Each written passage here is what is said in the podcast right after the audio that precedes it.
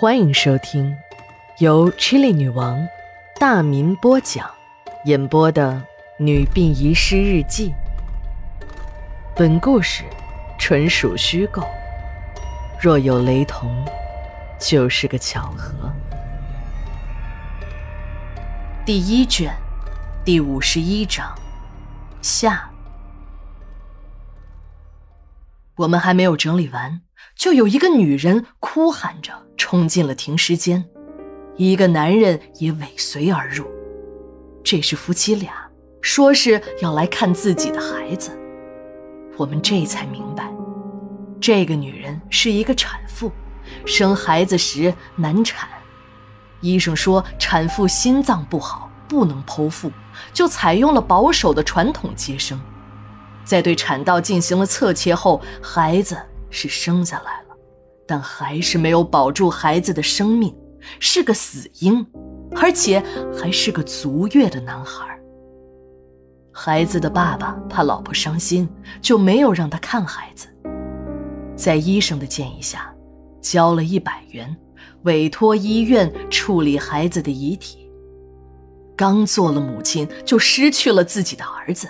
产妇接受不了这样的现实，不顾医生和丈夫的劝阻，偷偷的跑出了医院，要到殡仪馆最后看一眼孩子的遗体。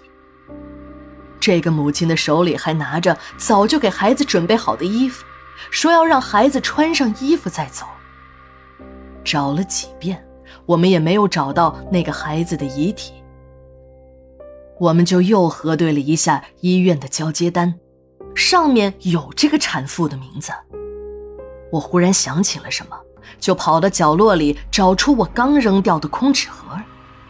果然，在空纸盒上发现了一张卡片，上面也写着这个产妇的名字。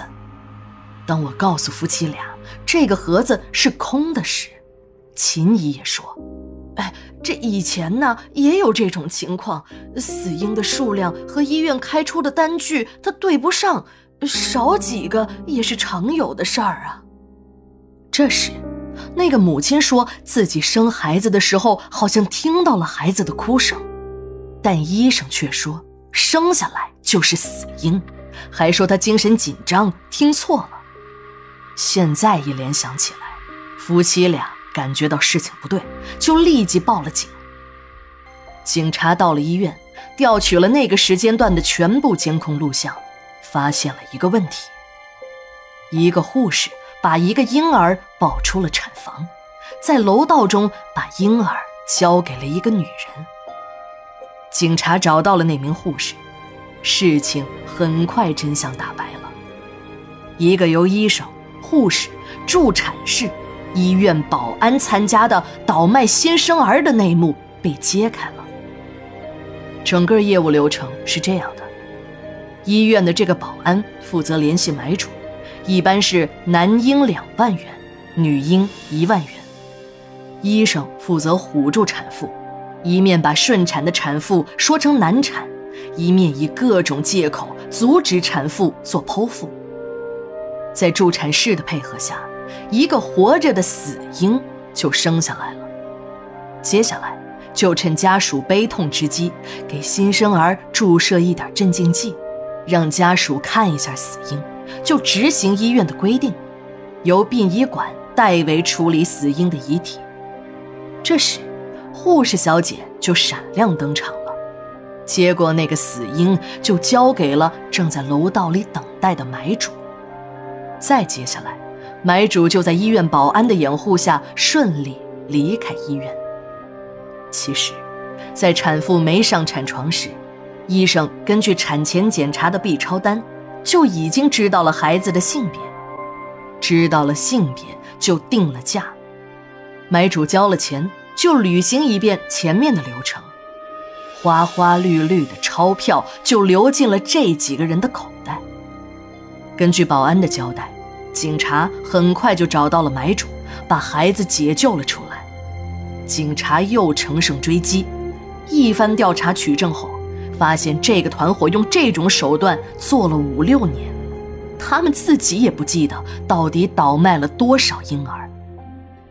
看守所的大门口，几个警察把老孙头送出了大门。高队眼睛死死地盯着老孙头。老孙头，不要得意的太早，早晚我还要把你请回来。你坏事做绝不会有好下场的。警察先生，我听不明白你在说什么，请叫我川岛一郎。老孙头是你们中国人，我是大日本帝国的一名医生。以前我们用武力征服不了你们。现在，只要我们大日本帝国动动脑子，就能让你们中国人自己变成东亚病夫。说着，对着高队鞠了一躬。警察先生，无论如何，我都要谢谢你的关照。高队离开了刑警队，平调到了治安大队任队长。高队到治安大队接到的第一个任务，就是给一家来自于欧洲的巡回画展做保安。也许是上天的注定，正是这次普通的保安任务，却揭开了一个世纪谜团：殡仪馆里诡异失踪的心脏到底去了哪里？事情的真相渐渐浮出了水面。十二月二日。日记连载，明天继续。